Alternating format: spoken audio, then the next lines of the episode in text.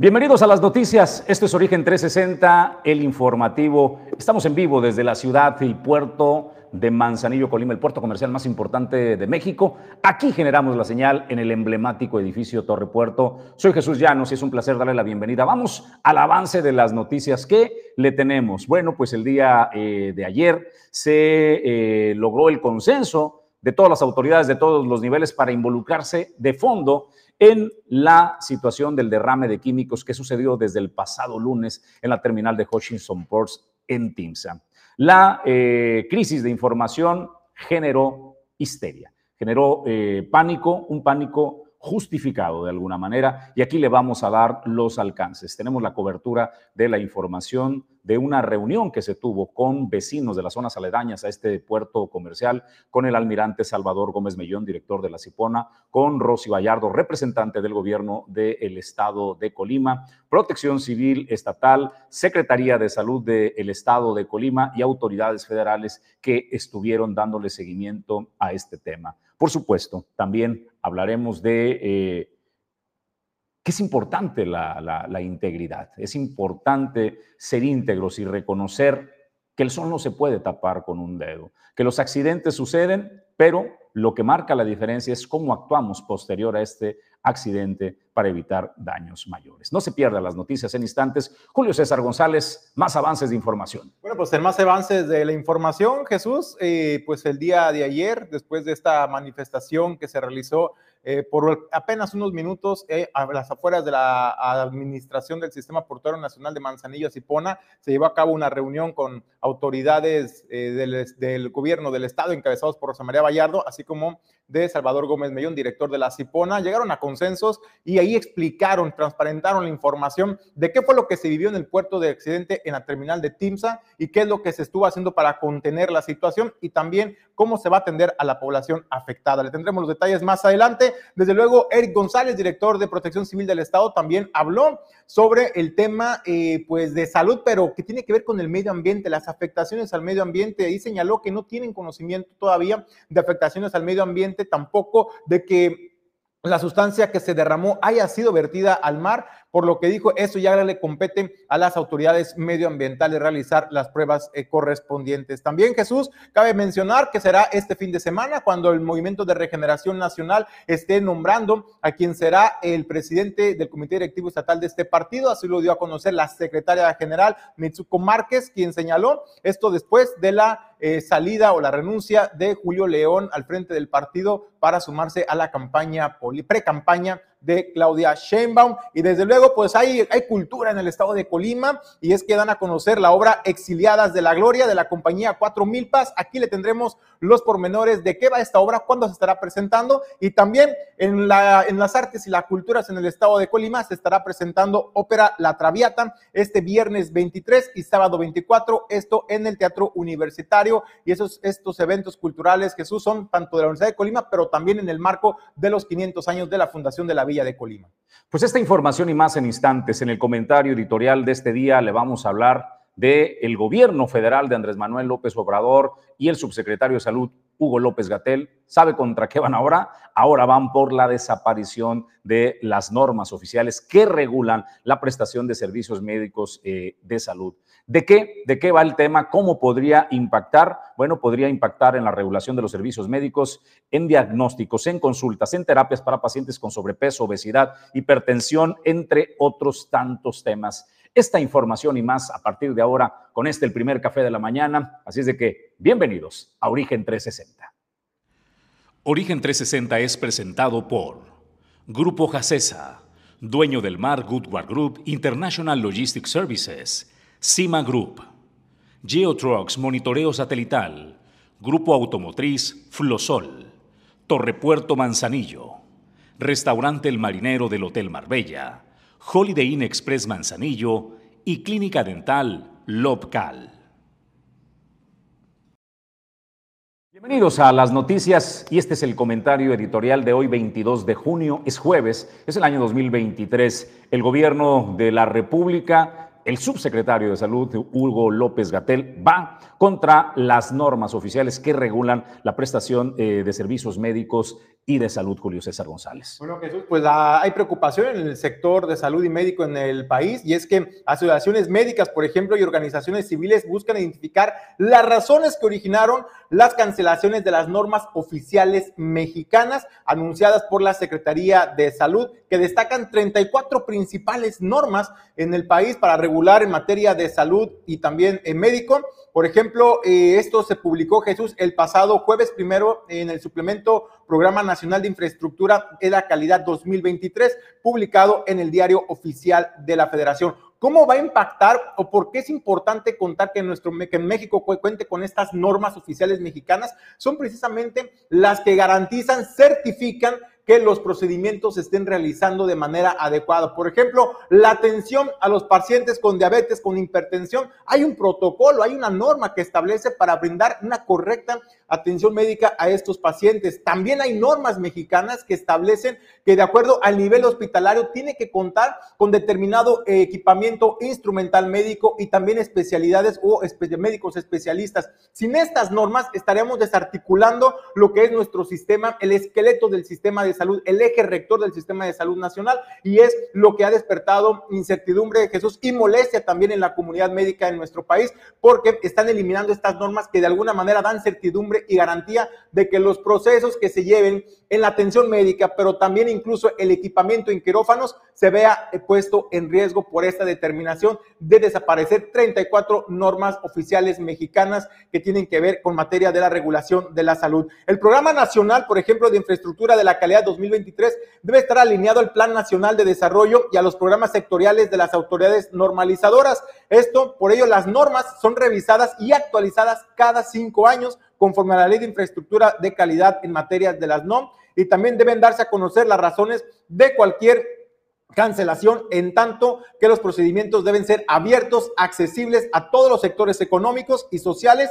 No obstante, las autoridades de salud no han dado a conocer, y esto es lo que tiene en vilo a la comunidad médica en nuestro país, los argumentos en los cuales se están fundamentando la cancelación de estas normas mexicanas, Jesús, para el sector médico en el país. Para que entendamos eh, el tema, las normas son el marco de referencia que le permite a quienes eh, dan los servicios a los médicos, por ejemplo, tener la referencia de qué podemos hacer, eh, cómo podemos eh, atender y a los pacientes a qué tienen derecho a recibir de acuerdo a la norma. Por eso son importantes. De acuerdo a lo que se considera en el artículo 32 referente al personal médico, dice, podrá apoyarse en las guías de práctica clínica y en los medios electrónicos de acuerdo con las normas oficiales mexicanas que emita la Secretaría de Salud. Sin embargo, existe pues controversia en el tema. ¿Sabe quién se pronunció? Se pronunció el ex eh, ministro en retiro de la Suprema Corte de Justicia de la Nación, José Ramón Cosío Díaz, quien opina que estas acciones emprendidas por la cancelación de las normas muestran un vacío jurídico y pues ya que las competencias de las autoridades y las obligaciones y los derechos de particulares están previstos en estas normas y oficiales, y al producirse la cancelación de las normas, las autoridades se quedan sin facultades y los particulares se quedan sin derechos y sin obligaciones, es decir, eliminan las reglas del juego. ¿Con qué propósito lo hizo el gobierno de México? ¿Con qué propósito lo hizo Hugo López Catel? Es lo que tienen. Es la pregunta que está en el aire, Julio César González, y es importante la afectación que la cancelación de estas normas nos podría, para ponérselo en términos llanos, sí impacta, porque se podrá decir a mí que una norma en qué me afecta o en qué me beneficia. Es muy sencillo.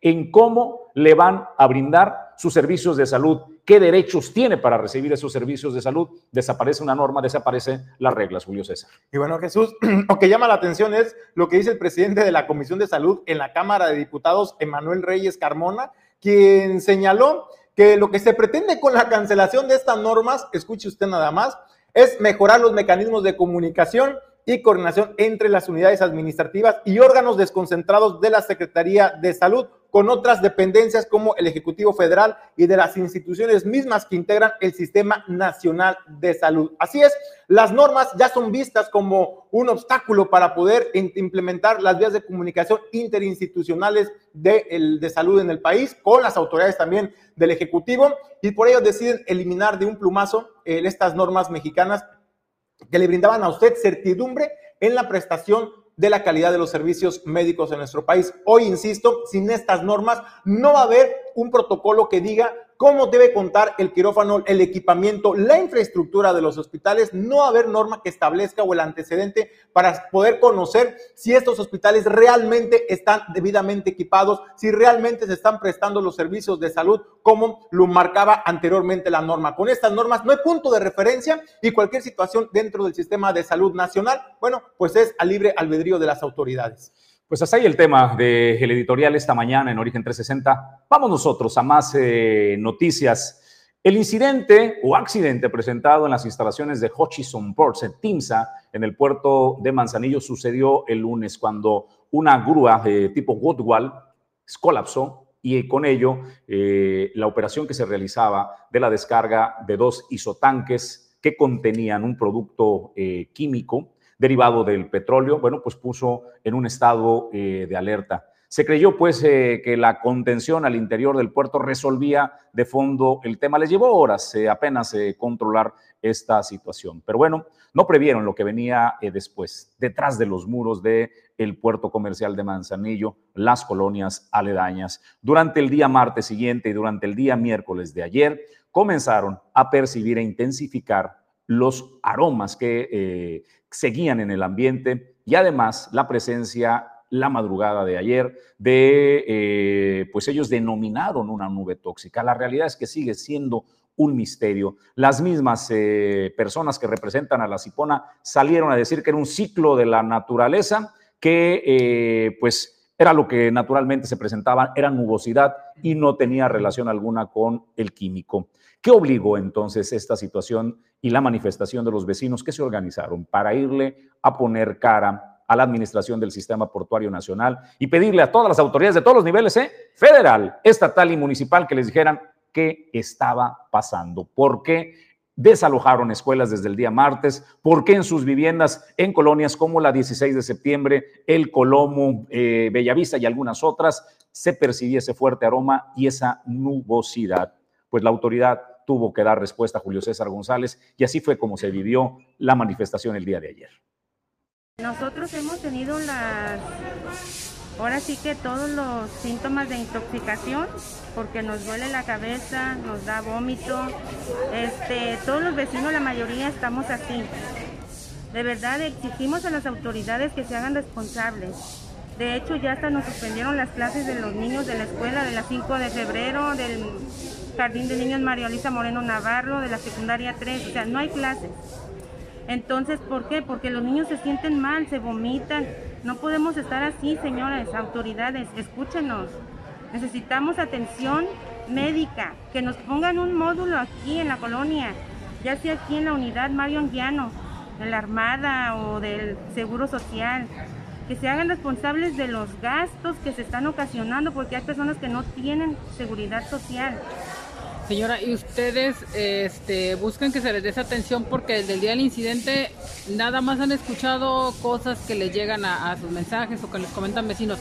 Ninguna autoridad se ha acercado para decirles están en esta situación de riesgo, van a vivir esto. Nadie se ha acercado con ustedes. Ninguna autoridad se ha acercado, ninguna autoridad ha estado al pendiente porque traigo doble cubrebocas porque si te pones uno te pasa. O sea, de hecho, aunque traigas dos, te llega el olor.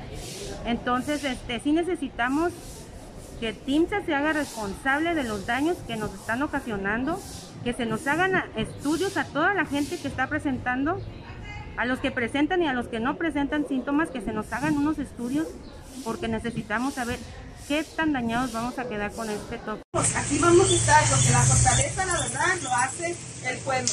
Así que aquí vamos a estar, no sabemos cuánto tiempo, por el momento no vamos a dejar ni entrar, salir a nadie y pues mismo tiempo que necesitemos estar así. Eh, creo que aquí podemos respirar un poco mejor. Así, así nos quedamos aquí a dormir con casos de campaña, pero podemos respirar más que la colonia La Bellavista o que las joyas. Nada, nada más vimos que salieron pues los guardias que no la seguridad, ya la seguridad lo único que los trabajadores, los trabajadores pues ellos reciben órdenes, pero o sea, lo mismo comunicado es para las personas que los hayan mandado que así los vamos a esperar, no, no entra ni sale nadie. Aquí van a esperar. Nosotros habíamos puesto a un lado al director de Cipona que venga que les dé la cara y que les informe de Y que nos depara la atención médica, porque muchas personas están ahí ahorita que no pudieron venir y que están siendo afectadas por por, este, por la salud, tienen algún problema y no pueden venir, que nos den para la atención médica. Necesitamos ahorita esto de urgencia. Bueno, después de esta manifestación que se realizó en las oficinas administrativas de la Cipona, en la colonia Burócrata, en San Pedrito, eh, fueron atendidas estas familias, estas personas, esas manifestantes, por eh, la eh, representante de la gobernadora Indira Vizcaíno Silva con el sector empresarial y portuario en el puerto de Manzanillo, Rosa María Vallardo, así como también el director de la Cipona, Salvador Gómez Mellón ahí en un diálogo abierto, frontal, de frente a las familias, se les explicó qué fue lo que pasó desde el día del accidente y se les explicó cómo fue que se atendió la emergencia al interior del puerto. Ahí también escucharon las afectaciones que las familias manifestaban, como irritación de garganta, ojos, vías respiratorias y el fuerte olor que de pronto se pudiera percibir, percibir en colonias como eh, La Burócrata o incluso como San Pedrito y también en la zona de la 16 de septiembre y Bellavista. Bueno, ahí en este diálogo también acudieron autoridades de la Secretaría de Salud, quienes ofrecieron e implementar una brigada médico-asistencial en la colonia 16 de septiembre, en esta zona eh, donde principalmente se, daban las manifestaciones de afectaciones, esto para atender pues, las cuestiones de salud de las familias y esto es parte de lo que se vivió en esta conferencia de prensa en La Cipona estamos de acuerdo, ¿verdad? tiene usted razón. Pero lo que vamos es a lo siguiente. El derrame ocurrió en el puerto, adentro del puerto. Se tomaron las medidas para control.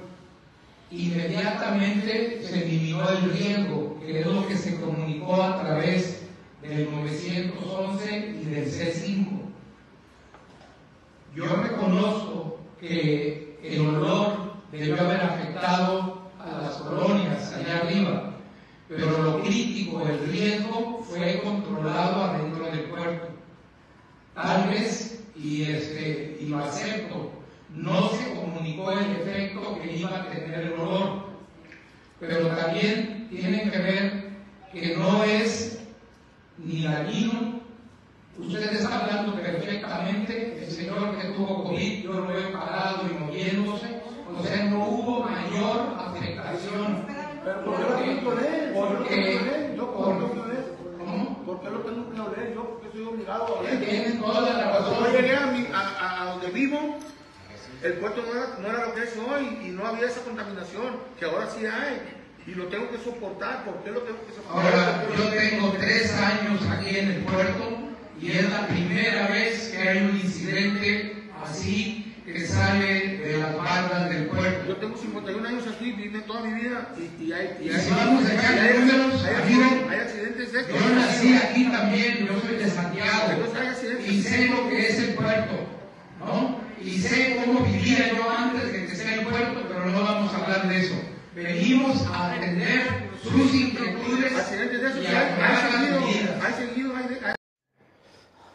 Ese es el tema de fondo, reconocer eh, qué protocolos no funcionaron.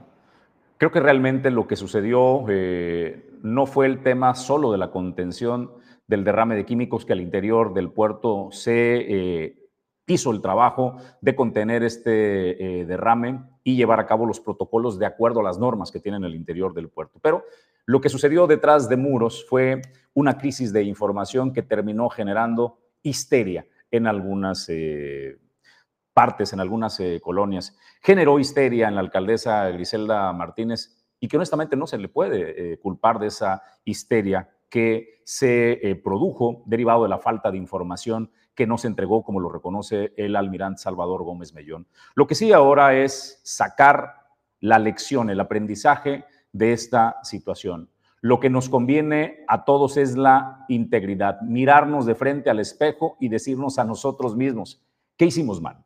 Yo como autoridad responsable, en el caso de Hutchinson, ¿qué no hice bien? En el caso de la administración eh, del Sistema Portuario Nacional, ¿qué me faltó? En el caso del Estado, ¿qué no atendí? En el caso del municipio, ¿cómo me comporté en el desarrollo de esta crisis? Porque a todos nos conviene que las cosas funcionen para el bien de todos. Los accidentes no existen en el mundo, la tasa cero de accidentes. En los puertos del mundo se presentan accidentes. ¿Qué marca la diferencia? Cómo se actúa en consecuencia, cómo respondes a una crisis. Ahora, lo mejor es sacar la lección de esta crisis y poder entender lo que se actuó mal y corregirlo. Porque seguramente yo no lo deseo, pero seguramente podrá ocurrir otro accidente y otro accidente en otra dimensión. Entonces, si estamos preparados, si nos equipamos para responder la forma adecuada y establecemos protocolos de comunicación que nos permitan decirle a la gente qué es lo que está pasando en el tiempo real sin pretender tapar el sol con un dedo, con honestidad, con integridad, explicarle de cara a la ciudadanía qué es lo que está pasando y créanme que todos lo vamos a entender. Hay que sacar las lecciones, hay que aplicarlas y la integridad, por supuesto, es importantísima de todos los niveles y de todos los funcionarios. Cima Group, 21 años de ofrecer soluciones logísticas en los principales puertos del país. Movilizamos más de un millón de contenedores en el 2022 en diversos puertos de México. Contamos con recinto fiscalizado estratégico, punto de inspección fuera del puerto, más de 70.000 metros cuadrados para maniobras y espacio para más de 225.000 TEUs imparables. Cima Group. Grupo Jacesa. Más de 30 años en Manzanillo. Cuenta con la mejor terminal de carga general de los puertos de México. Terminal de servicios, transporte y servicios aduanales.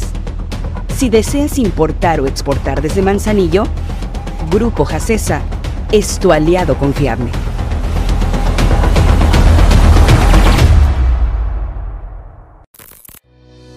GeoTrucks es una empresa dedicada a brindar servicios relacionados con el rastreo satelital de vehículos a través de GPS.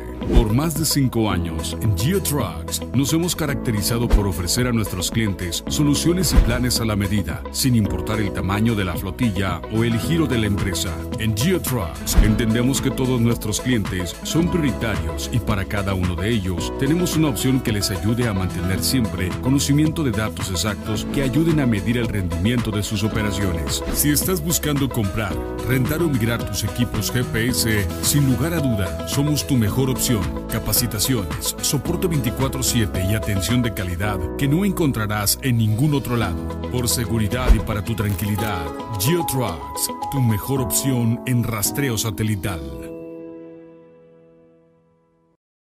Bueno, y continuando un poco con el tema de, darle seguimiento al tema del incidente en, dentro del recinto portuario en la terminal de Timsa, eh, platicamos con el director de Protección Civil Estatal, Eric González. Ahí se le preguntó sobre si hubo o no hubo personas afectadas realmente, eh, tanto de la población, pero también al interior del puerto. Eric González señalaba que sí hubo personas, se registraron personas afectadas que tuvieron que ser trasladadas en algunas ocasiones por los servicios de emergencia y por otras tantas por sus propios medios a los centros hospitalarios para recibir atención por los malestares que estaban empezando a presentar, que se trataba de una intoxicación menor pero al final de cuentas había afectaciones y es lo que se tiene registro. También se le preguntó al director estatal de protección civil sobre el tema ambiental. Nadie ha hablado del tema ambiental, sabemos que es importante priorizar el tema de la salud de las personas, pero también hay un tema paralelo que está siendo eh, dejado de lado por las autoridades y que no se abordó en esta conferencia de prensa, no hablaron las autoridades de este tema,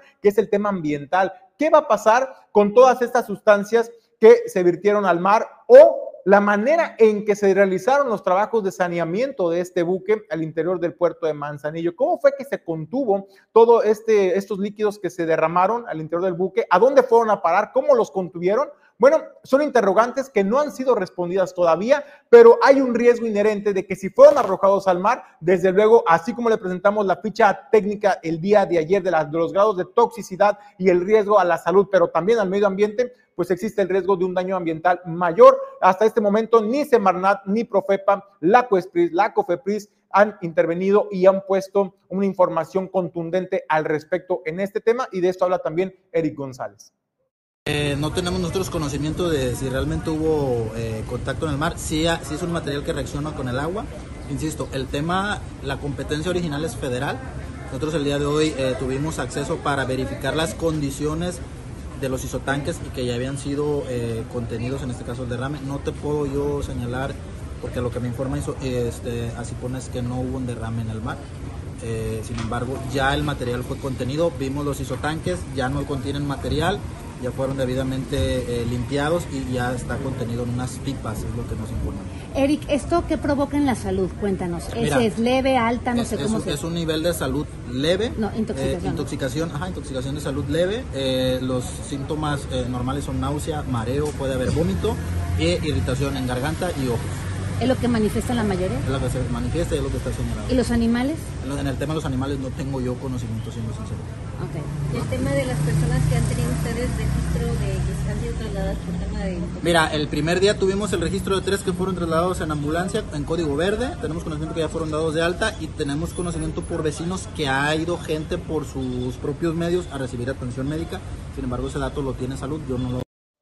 ¿Qué pasa con eh, la suspensión de clases que había eh, solicitado? Bueno, ordenó la alcaldesa Griselda eh, Martínez, evacuó escuelas en eh, diversas colonias, en el primer cuadro de la ciudad, en la zona de Tapexles, hasta el barrio 1 del Valle de las Garzas. Eh, pues de acuerdo a lo que se emite de este comunicado, dice que debido a que no representa un riesgo para la salud eh, de la población en general del municipio de Manzanillo, la Secretaría de Educación y Cultura del Gobierno del Estado de Colima ha determinado el regreso a clases presenciales a partir del día de hoy, jueves 22 de junio, luego de que aproximadamente 40 planteles entre escuelas públicas e institutos incorporados al municipio manzanillense retomaron sus bajo la modalidad en línea debido a la contingencia ambiental ocurrida en días pasados en el puerto de Manzanillo. La dependencia educativa refiere que con base en el manual de protocolos para emergencias escolares de la Secretaría de Educación y Cultura, que contempla este tipo de sucesos y una vez emitido el comunicado por parte del gobierno del estado de Colima, se descarta la posibilidad de un riesgo mayor a raíz de este incidente, donde además se han tomado las medidas necesarias y se han hecho las labores pertinentes tras este suceso, identificando las medidas de seguridad necesarias para su atención. Lo anterior con la finalidad de salvaguardar la salud de la población en general. Por otra parte, la Secretaría de Educación y Cultura exhorta a la población a que atienda recomendaciones de la Unidad Estatal de Protección Civil en caso de que presenten alguno de los siguientes síntomas: dificultad respiratoria, dolor de cabeza, mareos, cansancio, náuseas y vómitos. Se les recomienda que acudan al centro de salud más cercano para su valoración médica. Es decir, desde el día de hoy, en 40 planteles que se habían suspendido las clases desde el pasado martes derivado del accidente en la terminal de Timsa de Hutchinson Ports, se reanudan con normalidad al descartarse riesgos para la salud. Julio César. Bueno, pues en más información, Mitsuko eh, Márquez, quien es la secretaria general del Partido de Movimiento de Regeneración Nacional en el estado de Colima, anticipó que será este fin de semana donde se estará llevando a cabo la asamblea estatal del partido. ¿Sabe para qué? Pues para elegir a quién será su próximo dirigente estatal. Y es que esto se debe después de la salida de Julio León Trujillo, eh, la renuncia que presentó al partido como dirigente en el estado y esto para sumarse a la precampaña de Claudia Sheinbaum y sobre esto habla Mitsuko Márquez quien dice no importa, no importa el cargo, sino el encargo, la responsabilidad que habrá de asumir el perfil que sea electo o elegido como dirigente estatal del partido. El próximo sábado habrá de ser el Consejo Estatal en donde se tomará la decisión de quién tomará el rumbo del partido en el Estado. Es, es claro que, bueno, el compañero Julio tomó eh, una decisión de incorporarse a la campaña, no, perdón, no digamos a la campaña, al movimiento territorial que tiene uno de los eh, aspirantes, una de las aspirantes que es Claudia Sheinbaum, a encabezar esta coordinación de defensa de la Cuarta Transformación. Y bueno, en ese sentido, en el partido Morena Colima tenemos que tomar decisiones. Será el Consejo Estatal el que habrá de tomar esa decisión, quien encabece este movimiento en el estado de Colima. Y bueno, actualmente continúo como secretaria general. Los estatutos nos dicen que mientras no se defina, eh, yo llevaré eh, las del partido con la responsabilidad que se debe tener, recordando que lo importante es el encargo y no el cargo. A más eh, noticias, cultura, hablemos de la cultura. Se da a conocer la obra de eh, Exiliados de la Gloria. Esto es de la compañía 4000, para esta compañía de teatro. Se estará presentando en el Teatro Hidalgo, el máximo marco cultural que tenemos en el estado de, de Colima, en la ciudad capital. Ahí se celebran los 500 años de la fundación de la Villa de Colima y esto pues es lo que tenemos referente a esta obra, Los Exiliados de la Gloria agradeciendo a todas y todos ustedes por estar aquí, porque mucho de lo que hacemos a nivel artístico y cultural en Colima y en el país ah, no está completo sin el enlace entre el público que son ustedes. Hablando. Bueno, ahorita le vamos a hablar de esta, la, la, traviata de la ópera, pero vamos a retomar la información respecto, pues, a esta eh, obra de teatro de la compañía Cuatro Milpas, exiliadas de la gloria.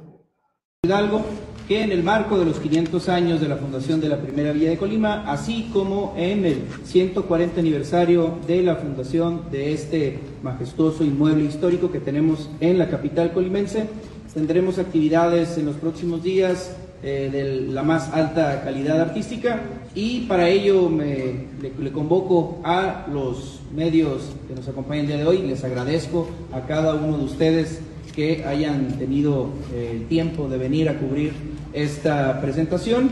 Eh, tiene que ver con la presentación de una obra de teatro llamada Exiliadas de la Gloria, que eh, forma parte de la compañía Cuatro Milpas, una asociación civil de teatro con ya mucha trayectoria dentro del quehacer cultural y artístico de nuestro estado y que dirige eh, nada más y nada menos la maestra Janet Pinela, una eh, compañera que ha sido miembro del Sistema Nacional de Creadores de, eh, de, nuestro país, reconocida a nivel regional así como nacional, y también se encuentra con nosotros las actrices Flor Larios y Nadia Flores, bienvenidas compañeras, y también platicarles que estas actividades que estamos llevando a cabo tienen también eh, una razón social. Sabemos que nuestros artistas eh, vivieron momentos muy complejos durante dos años de pandemia, donde las fuentes de trabajo fueron mermadas eh, prácticamente en su totalidad. Continuando con eh, la cultura y las artes en el estado de Colima, déjeme comentarle que la Universidad eh, de la máxima casa de estudios en la entidad está presentando la ópera La Traviata. Se estará presentando este 23 y 24 de junio en el Teatro Universitario. Habrá alrededor de 34 artistas en escena. Es una historia sobre relaciones que nos pasan, que nos ha pasado, dice, y nos pasarán y se cantará en italiano el idioma original y bueno, pues es del director de eh, escénico Manuel Delgado. Agradeciendo a todas y todos ustedes por estar aquí, porque mucho de lo que hacemos a nivel artístico y cultural en Colima y en el país uh, no está completo sin el enlace entre el público que son ustedes. Hablando bien, hablando mal, pero hablando, y pues bueno, fue, fue un, un festejo, una celebración tenerlos y tenerlas a todos aquí. En esta ocasión también nos vamos a tomar una, una selfie con todos ustedes al final. Eh, queremos que, que, quede como de, de ícono de Noche Lírica y pues bueno, simplemente agradecer su atención, agradecer que comuniquen al público colimense eh, todo lo que estamos haciendo de Noche Lírica y pues deseosos, deseosos de estar aquí. En esta ocasión estamos, estamos Noche Lírica, esta promotora musical, uh, estamos trabajando en conjunto con Operísima México, que Operísima México es...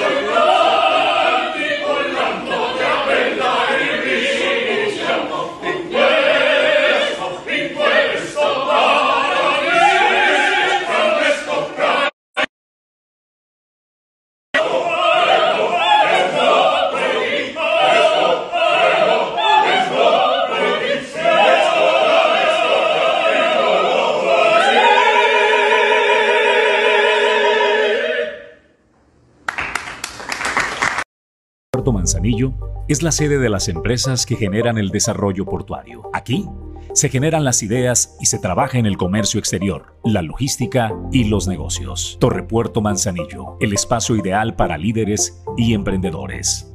Torrepuerto Manzanillo, hacemos negocios.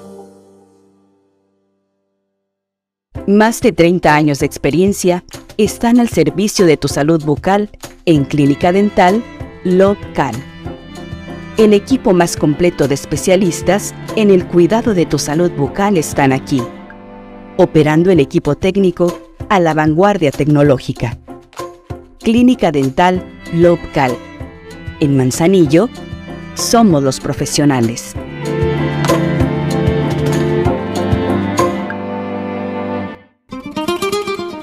El icono de la cocina española en Manzanillo.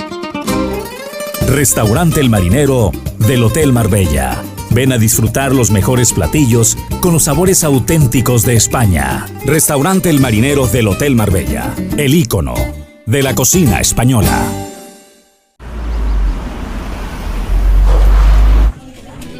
Hoy llegaba el nuevo. Dicen que tiene tanto estilo que diseñadores top le piden consejo. Yo supe que es tan eficiente que puede hacer dos cosas a la vez. Y luego ganó millones en línea vendiendo broches de Catarina.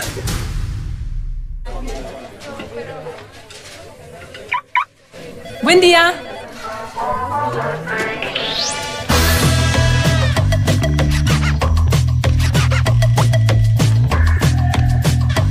Cuando encuentras diseño deportivo, conectividad total y un motor turbo eficiente, lo haces en el nuevo Chevrolet Onix 2023. Chevrolet Onix dice todo de ti.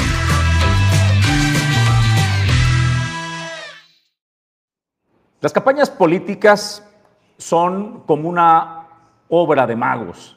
De repente sacan cosas que uno no imagina, pero también así como que digamos, qué sorpresa. ¿Sabe por qué se lo digo? Por un político colimense que quiso hacer truco de magia acá en el puerto de Manzanillo, haciéndose pasar que vivía en Manzanillo y quiso gobernar a los manzanillenses y no se pudo. Jorge Luis Preciado aspiró a la alcaldía y lo que obtuvo fue una regiduría que honestamente brilla por su ausencia.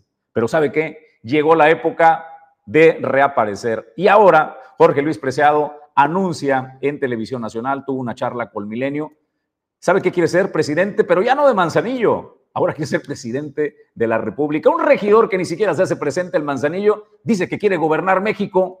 Así, así lo dio a conocer.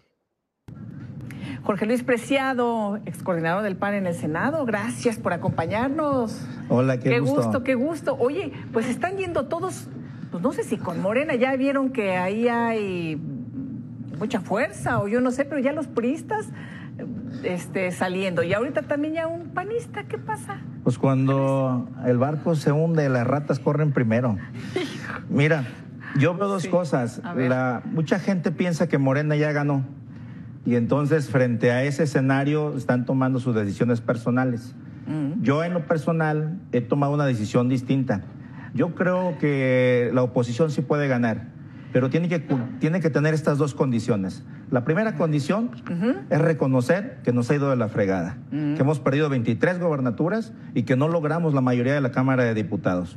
Ese discurso de que logramos que no tuvieran las dos terceras partes es un discurso falso. Desde 1985, ningún partido político por sí solo ha tenido a las dos terceras partes de la Cámara. Ni lo tuvo Salinas, ni lo tuvo Cedillo, ni Fox, ni Calderón, ni Peña Nieto.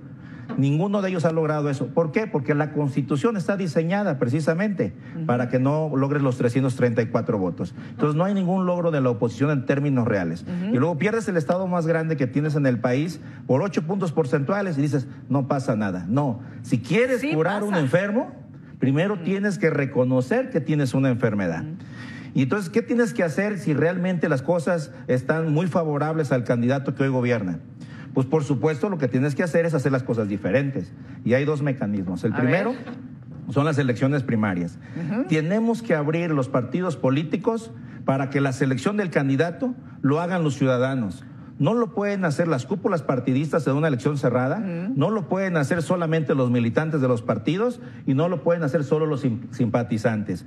Mi propuesta es... Bueno, si usted votó por Jorge Luis Preciado el Manzanillo para que fuera su alcalde y es regidor y se pregunta dónde está Jorge Luis, ahí anda, anda haciendo campaña y ahora dice que quiere ser presidente de México pues que lo compre quien no lo conoce, ¿no? Porque acá en el puerto de Manzanillo no ha hecho siquiera un papel decoroso como regidor. Vamos a otros temas, a más noticias, Julio. Pues en más información, Jesús, la alcaldesa de Villa de Álvarez, Esther Gutiérrez, dio arranque a la obra de repavimentación con concreto hidráulico de la avenida Pablo Silva García. Es un tramo que va de la calle J. Merced Cabrera a la calle Cóndor, una de las principales vialidades de eh, este municipio que conecta a varias, a varias colonias y que en esta temporada de lluvia, pues se busca darle seguridad y certidumbre a las familias. Decirles que esta colonia, Higueras del Espinal, es una de nuestras colonias consentidas. Aquí hemos estado entre 13 y 15 veces. Y yo quiero que ustedes nada más recuerden, si algún presidente o presidenta se les paraba con esta frecuencia aquí en su colonia a escuchar las necesidades. Tal vez los veían cuando venían a pedirles el voto y después se desaparecían y esperaban que ustedes fueran a tocar la puerta precisamente haciendo las peticiones. Pero eso no es solamente una, una responsabilidad de la administración, también decirles que es una excelente sinergia que hacemos con Carlita Canet y con todo su equipo de trabajo, a las cuales le pido que les den un fuerte aplauso, de verdad. Gracias Carlita, porque siempre está viendo cómo sí se pueden hacer las cosas, de verdad con mucho liderazgo, con mucho talento, con mucha capacidad pero sobre todo con mucho sentido de pertenencia con su colonia y con su gente. Gracias, gracias Carlita. También agradezco el acompañamiento que nos dan las y los regidores que están presentes, que siempre cuando tenemos que tomar decisiones, por supuesto que ellos valoran muchísimo las necesidades que tiene cada una de las colonias. Y con base a ello es que se toman las decisiones. Por eso las agradezco y les pido un aplauso muy fuerte para las y los regidores que están aquí con nosotros. La Universidad Tecnológica en el Puerto Manzanillo enfrenta varios problemas. La Asociación Civil Asimán le señala dos. Dilación en la entrega de títulos en el sistema de titulación y pues el problema que enfrentan cada temporada de lluvias, ¿no? Esta es una de las zonas que está en un rancho, imagínense, el rancho se llama Los Humedales, ¿no? Entonces, ¿qué esperaban encontrar en un rancho que se llaman Los Humedales? Y en la temporada de lluvias, pues ahí se desbordan y se inunda esta, esta zona. Y esto es lo que le planteó a Simán al rector de la Universidad Tecnológica de Manzanillo. Y sus acciones dicen que, sí está trabajando mucho al respecto. Eh, sin embargo, los compañeros de aquí de Asiman, pues ya tenemos mucho tiempo eh, viendo la, problemática, eh, hablaron de que no hay camiones para allá, que los alumnos están solos de repente. se habló también de que de que ahora viene el tiempo de lluvias y va a estar bien cañón. ¿Qué se está haciendo al respecto? Se habló también de que qué están haciendo eh, por la... qué, protocolos se tienen para los que eh, tienen adicciones. ¿Verdad? El, rector comentó pues, que sí ha visto varias acciones de esas dentro de su escuela y, así se han tomado las necesarias y se van a tomar otras más fue la problemática que hicimos nosotros como ASIMAN, ¿verdad? Eh, también tomamos el, tiempo de, la infraestructura, que su escuela también tiene, tiene daños de, construcción, ahora en tiempo de lluvia pues, lo, va a vivir él, él mismo dice pues, que no le ha tocado, pero ya vienes. Y lo más eh, problemático que, que pude yo observar de mis compañeros, de que cuando ellos se titulan o salen después de, sus estudios, hay gente que tiene cuatro o tres años sin que reciban su documentación de haber terminado. Entonces, ¿cómo van a trabajar? Es lo que estuvimos discutiendo. ¿Cómo van a trabajar? ¿Cómo se van a ir a Estados Unidos? ¿Cómo van a poder este, plantar un, un inicio correcto dentro de las instituciones o en un trabajo seguro si no hay documentos que avalen? Entonces el rector pues ya nos explicó que sí, que es un atraso muy grande que se está llevando a cabo. Esa, esa es la problemática que, vivimos y que se habló y que se le pide al rector, ¿verdad?, en la próxima visita que, tengamos con él, pues a ver si ya se corrigieron esos, esos puntos que para mí sí fueron muy importantes, que, aquí lo dijeron eh, los, compañeros de Simán, que sus hijos, sobrinos, nietos tienen esa problemática y es grave, la verdad. Eso es lo que realmente se platicó y estamos agradecidos de que, esta autoridad haya venido a desayunar con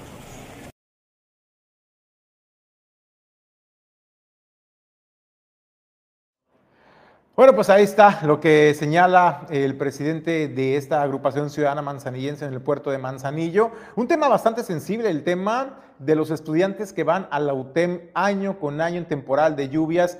Eh, es uno de los principales problemas la, eh, el acceso a este plantel educativo. Hay que decirlo que literalmente el acceso a la UTEM es pasar sobre el arroyo de Santiago, una sección del arroyo de Santiago, y es por ello que hacen este llamado a tiempo a las autoridades para que realicen los trabajos de esta solve, pero también se les brinde certidumbre y seguridad a los estudiantes, además de otros temas importantes como la entrega de certificados, que de acuerdo a lo que señalaba el rector de la UTEM, eh, pues en esta mesa de diálogo abierta con ACIMAL, pues está empezando a atender este rezago que se tiene y sobre todo pues tienen la certidumbre los estudiantes. Y bueno, pues yo tengo, eh, hay un tema que desde hace varias semanas eh, se presentó en el municipio de Armería. Un tema, ya saben, ¿no?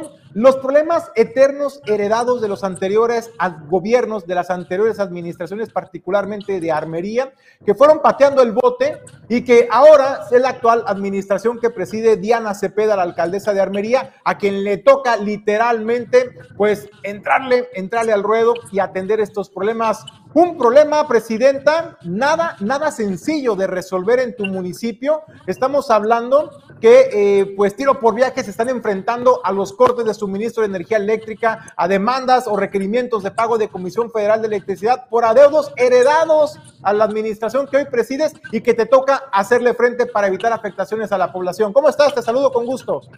Igualmente, es un gusto estar en tu importante medio de comunicación. La verdad es que es la primera vez que estoy contigo, pero pues siempre saludando a tu amable audiencia. Y efectivamente, como lo dices, es un tema recurrente, es un tema que es muy sentido desde que yo recorrí casa por casa en campaña. Es lo único prácticamente que pedimos los armeritenses, que no falte el agua. Qué irónico que de aquí, habiendo tanta agua, pues no tenga el mismo pueblo. Y es que el problema no es el agua, el problema es que no hay los recursos para que nuestro organismo sea autosuficiente y pague estas cantidades que, como dices correctamente, fueron heredadas y pues también es parte de la irresponsabilidad de quienes estuvieron en ese momento para absorber todas las obligaciones que, eh, que pues ahora nos está tronando en las manos, que es este pago de más de 10 millones de pesos por el incumplimiento de pago del todo el 2020, de enero a diciembre del 2020 y de enero a septiembre del 2021. Esto ha venido a perjudicar a la gente y a los ciudadanos de Armería y pues a todas las actividades económicas. ¿Por qué? Porque ante la amenaza de este corte, pues también no nada más es eh, la falta de agua, sino que también recordemos que eh, pues con esta energía eléctrica también trabajan los cárcamo, que es estos bombeos de drenaje en toda la el municipio de Armería. Presidenta, preguntarle cuánto es el adeudo, cuánto es lo que se está requiriendo. Sabemos que ya estás haciendo unas aportaciones importantes a la Comisión Federal de Electricidad y también recuerdo que habías hecho tú una petición al gobierno de México para que de alguna manera se pudiera condonar este adeudo eterno histórico y que no se siguiera afectando a la población de Armería. Efectivamente, este, esta gestión se hizo esta última vez que vino nuestro presidente Andrés Manuel aquí a la Universidad Benito Juárez en el municipio de Armería. Se le entregó todo este adeudo que no solamente es con esta institución, sino que también es con SAT, es con IPECOL, es con otras instituciones y pues la verdad es que también son de los mismos años. Entonces, eh, esto está arrastrando hacia que probablemente eh, si no existe en esta y en la siguiente administración y en las que vengan un buen manejo de los recursos, pues que se declare hasta en quiebra el organismo operador de agua, porque pues obviamente el mal manejo que ha venido y los vicios que han tenido, pues las malas prácticas ahora están estas consecuencias. Tanto que no existen vehículos para operar, no existe eh, todo el equipo suficiente para realmente atender el 100% de los reportes de los ciudadanos y que poco a poco nosotros estamos tratando de enderezar, pero como siempre decimos, no se puede cambiar en una administración todo el tiempo que se ha hecho el mal manejo.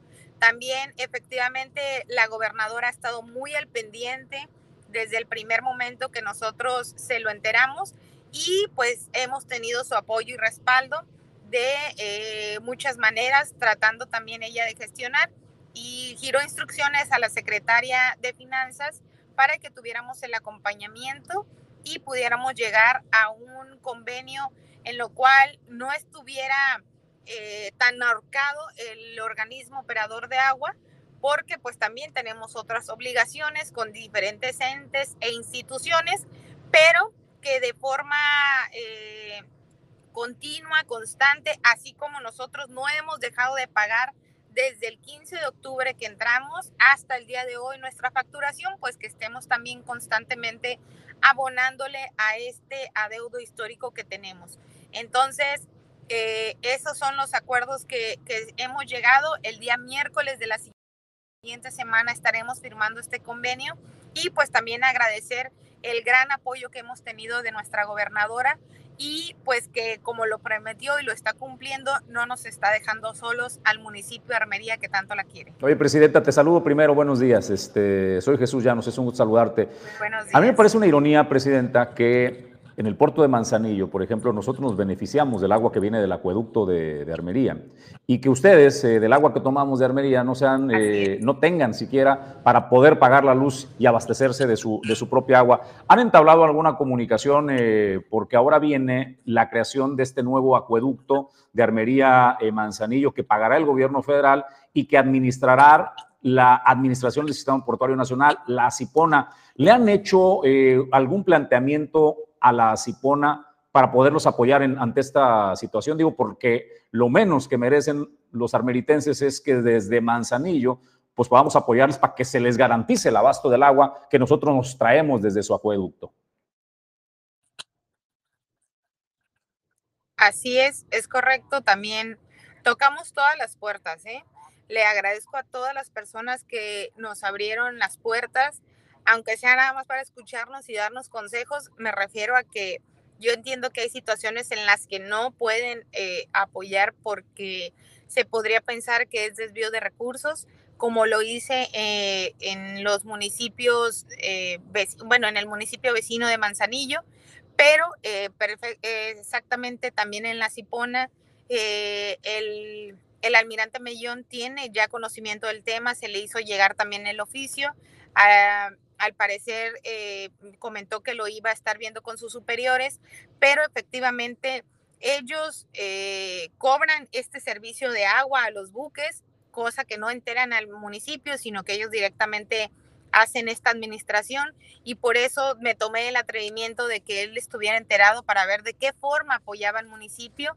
Como efectivamente dices, ahorita que está muy, muy a flor de piel el tema del acueducto y que nosotros, eh, pues todos los armeritenses, la verdad es que estamos muy sentidos porque eso, todo el agua que se llevan de aquí nos implica, eh, obviamente, un tema que está afectando a nuestras tierras, los productos que tienen en la siembra.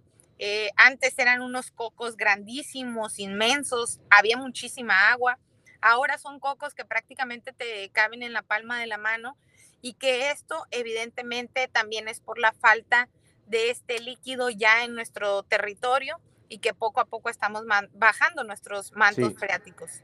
Entiendo el tema de que pues hay cosas que, que no hay que salirse de la ley, lo que te pueden decir las autoridades municipales de Manzanillo o la propia Acipona, pero si algo nos ha enseñado el presidente de la República, Andrés Manuel López Obrador, que entre este, la justicia y la ley elijo la justicia, y lo justo es que ustedes tengan el abasto eh, de agua, así es de que Querer es poder, hombre. Eh, si le buscan la manera, seguramente la, la van a encontrar. Y la verdad, eh, Diana, pues agradecemos que nos hayas eh, atendido el llamado. Ojalá logren resolver este tema de fondo. Digo, lo vienen arrastrando hace al menos tres administraciones, solo se les agudiza y me parece inhumano que los armeritenses que nos ceden tan generosamente el agua que abastece al puerto de Manzanillo estén padeciendo la falta del vital líquido por no tener dinero para poder pagar el recibo de la luz siquiera, ¿no? Gracias por esta charla, presidenta.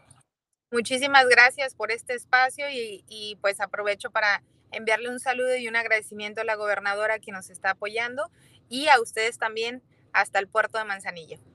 Muchísimas gracias. Es Diana Cepeda, alcaldesa del municipio de Villa de Álvarez en charla para Origen 360. Julio, vamos eh, con un dato que agregar. Tenemos, tenemos mensajes, Jesús, de, de, los sintonizantes de Origen Informativo. Dice Sergio Ventura, apoyando a nuestra presidenta, si Manzanillo se lleva el agua, pues hay que ver de qué manera apoyan a Armería sin que se vea que es una venta. También eh, el Imelec Ruelas dice, sabemos que está trabajando en la situación del agua y que va a buscar el beneficio de los armeritenses. También a Londra Escamilla, gracias por sus comentarios. Alan Sánchez Maldonado y también a Julio Mesina, Luis Ángel Chávez Carrillo, a Lau Ochoa. Pues bueno, muchas gracias a todos ustedes por participar en Origen Informativo. Oigan, eh, habíamos eh, leído hace un momento el comunicado de la Secretaría de Educación Pública eh, que pues eh, nos decía que habían vuelto con normalidad ya los, las 40 instituciones que habían suspendido clases por el derrame de químicos en el puerto Manzanillo, que se suspendieron del martes, que hoy ya retomaban con normalidad. Nos mandan de la colonia 16 de septiembre, la secundaria número 3, que pues sí fueron a clases, pero ¿qué, cree? Debido al aroma, eh, otra vez persistente, suspendieron las clases en la secundaria eh, de esta colonia de 16 de septiembre, la secundaria número 3. Mire, ahí le ponemos el, mapa este de, Google como referencia. Este. Usted ve ahí en el círculo verde está la terminal de Timsa y en el círculo magenta eh, está la secundaria número 3 de la colonia 16 de septiembre, cara a cara. Ahí están este, así de cerca, así de que nos dan a conocer que suspenden pues las clases porque persiste el aroma y no quieren poner en riesgo a los estudiantes de esta secundaria. Le vamos a pasar el dato, por supuesto, también a Protección Civil Estatal para ver eh, qué es lo conducente. Nosotros vamos a más eh, noticias. Julio César, llegó el momento de agradecerles el favor de la atención. A nombre de Alejandro González Pulga, gracias. Pedro Ramírez en la producción adjunta y en los controles. Ulises Quiñones en la producción general y mi compañero de fórmula y conducción, Julio César González. Nos vamos, Julio. Bueno, pues muchas gracias por habernos acompañado en este recorrido informativo. Mañana los esperamos con más información. Yo soy Jesús Llanos y a nombre de este gran equipo le deseo que tenga un extraordinario día.